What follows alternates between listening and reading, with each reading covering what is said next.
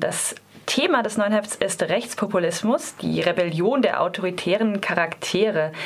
Darüber hinaus gibt es natürlich auch noch viele weitere Themen im Heft, aber vielleicht fangen wir erst einmal mit diesem an. Was habt ihr euch denn bei diesem Schwerpunkt überlegt und wie haben denn eure Autorinnen und Autoren das Ganze ähm, auseinandergearbeitet?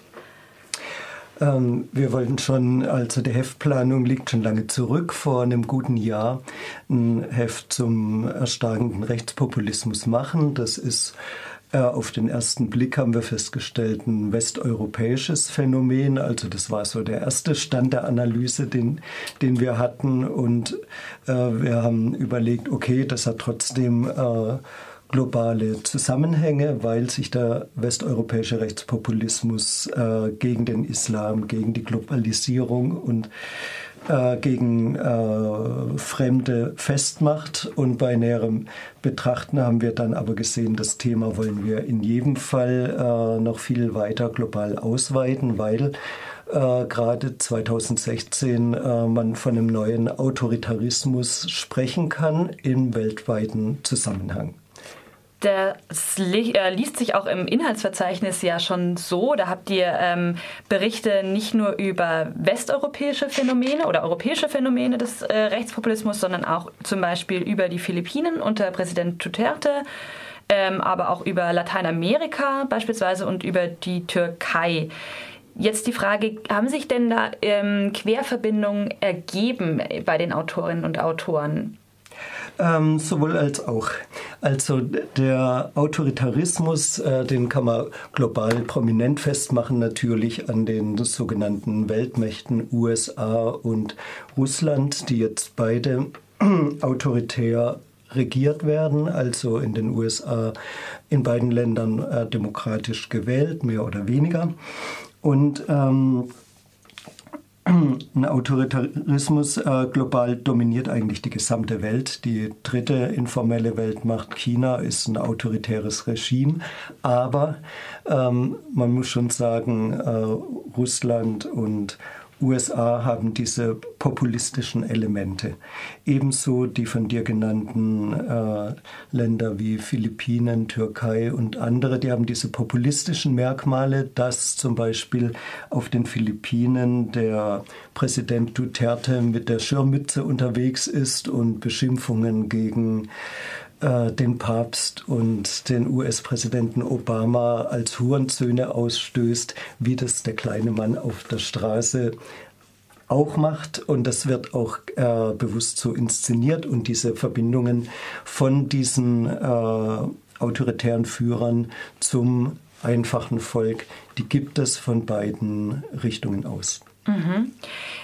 Jetzt ähm, hat sich dieses Thema natürlich angeboten einerseits, andererseits ähm, ist die Frage aber auch, wie wird denn die Zukunft des Rechtspopulismus von den Autorinnen und Autoren bewertet? Also ähm, klar, es ist ein aktuelles Thema, aber insbesondere jetzt in den, ähm, in den Ländern des globalen Südens gibt es da äh, Gegenbewegungen, prominente und starke, die sich gegen beispielsweise Duterte auflehnen? Mhm. Also die Zukunft des Rechtspopulismus in diesem Heft kann man da schon einen ganz interessanten Aspekt finden. Äh, und zwar ähm, ist die Zukunft des Rechtspopulismus äh, ja die aus äh, der rechtspopulistischen Perspektive, dass sie die Macht wollen, dass sie zumindest Veränderungen wollen. Und ähm, es gibt Länder, in denen sie diese ja schon erlangt haben.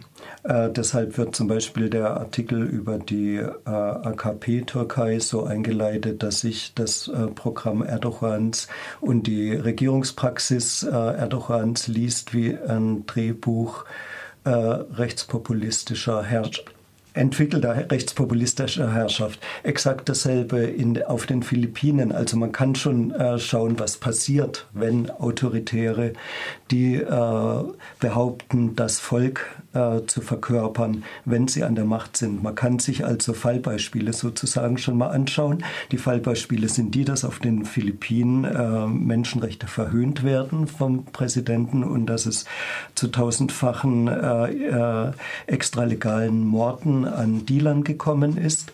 Und das finde ich relativ erschütternd und das ist noch recht weit weg von deiner zweiten Frage, wie nämlich äh, die Zukunft des äh, Rechtspopulismus ähm, irritiert und ähm, bekämpft werden kann oder bekämpft wird. Dazu gibt es auch Beispiele.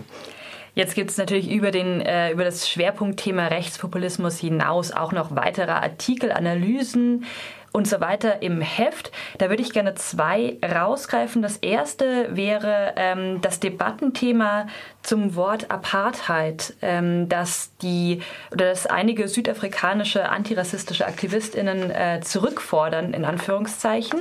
Ähm, und darauf aufmerksam machen, dass die Gleichsetzung Israels mit dem Apartheid Südafrika problematisch ist. Vielleicht kannst du über diesen äh, Beitrag noch kurz etwas sagen.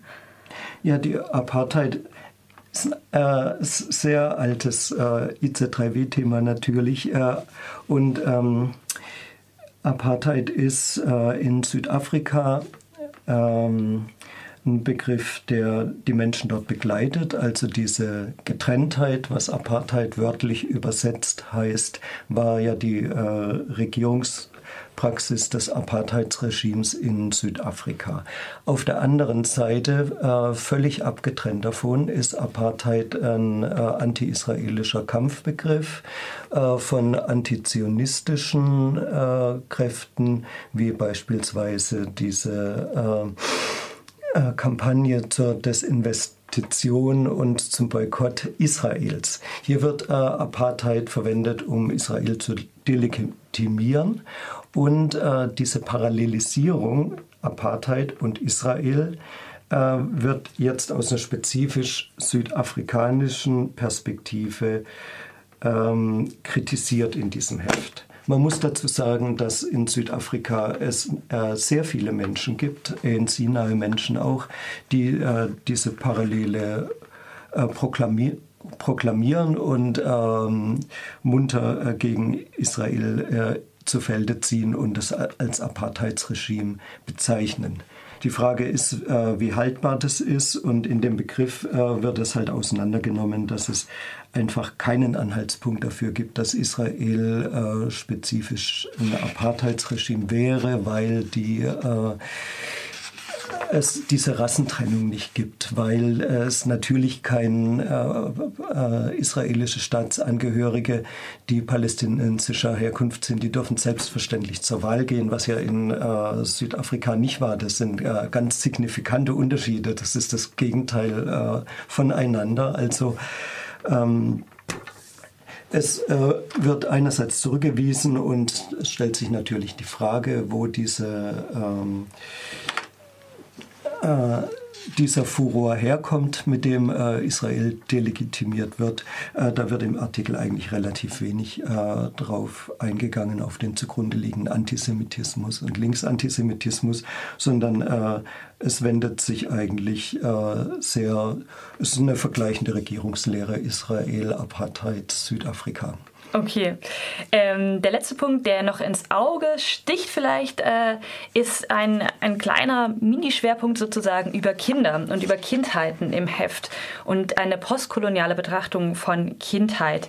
Da geht es in zwei Artikeln darum, dass ähm, der, das, der Begriff von Kindheit oder das Konzept von Kindheit, das äh, wir im Westen, in Westeuropa vielleicht haben, äh, so nicht auf äh, Staaten im globalen Süden einfach übertragbar ist, was sich zum Beispiel am, ähm, am Phänomen der Kinderarbeit äh, in Bolivien ganz stark gezeigt hat, an Protesten, die sich gegen die Abschaffung der Kinderarbeit äh, äh, gerichtet haben, aber auch ähm, äh, am Mädchenideal, äh, sozusagen am westeuropäischen, westlichen Mädchenideal, äh, das für äh, Länder des globalen Südens äh, so zumindest behauptet der Artikel, weder realisierbar noch erstrebenswert ist. Vielleicht kannst du abschließend noch kurz ein paar Worte über diesen kleinen Schwerpunkt verlieren. ja, das ist ähm, ein Thema Kinderarbeit äh, ein Riesenproblem. Sehr viele Kinder sind gezwungen äh, zu arbeiten. Sie können nicht in die Schule gehen, sie können äh, die Kindheit nicht entsprechend leben und äh, Das äh, ist eine ganz schreckliche Sache. Jeder ist kind, gegen Kinderarbeit zu Recht. Äh, Manfred Liebel ist ein Autor, der da schon lange äh, genauer hinschaut und sagt, diese ganz einfache, äh, dieses ganz einfache Wunschdenken, die Kinder darf man halt in, äh, in den armen Ländern, in den armen Familien nicht zur Arbeit schicken. Das gehört verboten. Da wendet sich Manfred Liebel schon lange dagegen. Er sagt ganz einfach, dass die äh, Verhältnisse in der Armut so sind, dass es so sein kann, die Kinder müssen zuverdienen zum Lebensunterhalt, anders ist das Überleben nicht möglich. Deshalb muss damit umgegangen werden. Das heißt nicht, dass Kinderarbeit da irgendwie befürwortet wird, sondern dass gesagt wird, das grundlegende Problem ist die Armut. Man muss sich an die Armut machen. Der vorliegende Artikel äh, arbeitet diesen Akzent, den Manfred Liebel sonst hat, allerdings nicht so stark aus, sondern er guckt äh, sozusagen auf diese Post äh, mit einer postkolonialen Perspektive da nochmal drauf und äh, sagt, die Denkfiguren ähm, über das Kind in der äh, dritten Welt oder wie man heute sagt im globalen Süden, äh, die, die ist schon auch kolonial ausgeprägt, weil man eigentlich die ganzen Leute im kolonialen Süden ein bisschen als Kinder ansieht und ähm, äh, relativ paternalistisch äh, sagt, naja, denen muss halt geholfen werden und im Zuge dieses Bewusstseins äh, sagt man auch, den Kindern muss geholfen werden, aber man guckt gar nicht genau hin, in welchen Lebensverhältnissen Verhältnissen sind sie und wie konkret ist denn für Kinder, die nun mal arbeiten müssen, um zu überleben, wie ist es möglich, denen vielleicht parallel eine Schulbildung zukommen zu lassen. Okay, dann äh, vielen Dank für die Vorstellung dieser jetzt von mir ausgewählten drei Schwerpunkte. Natürlich gibt es darüber, äh, darüber hinaus im Heft noch einiges anderes. Es gibt was über die Kriegsverbrechen an SüdkoreanerInnen, äh, beispielsweise im Zweiten Weltkrieg. Es gibt zwei Artikel zum Postwachstum und zur Kritik am Postwachstum. Es gibt äh, einen Artikel über das EU-Grenzregime und noch einiges andere. Das Ganze ist jetzt schon die 359. Ausgabe der IZ3W, erhältlich wie immer an Bahnhofskiosken, generell in ausgewählten Buchhandlungen und bei euch über die Website über www.iz3w.org äh, für 5,30 Euro oder das Abo für 31,80 Euro. Habe ich was vergessen zu erwähnen? Nein, alles perfekt. Wunderbar. danke. Okay, dann danke für den Besuch, Winnie.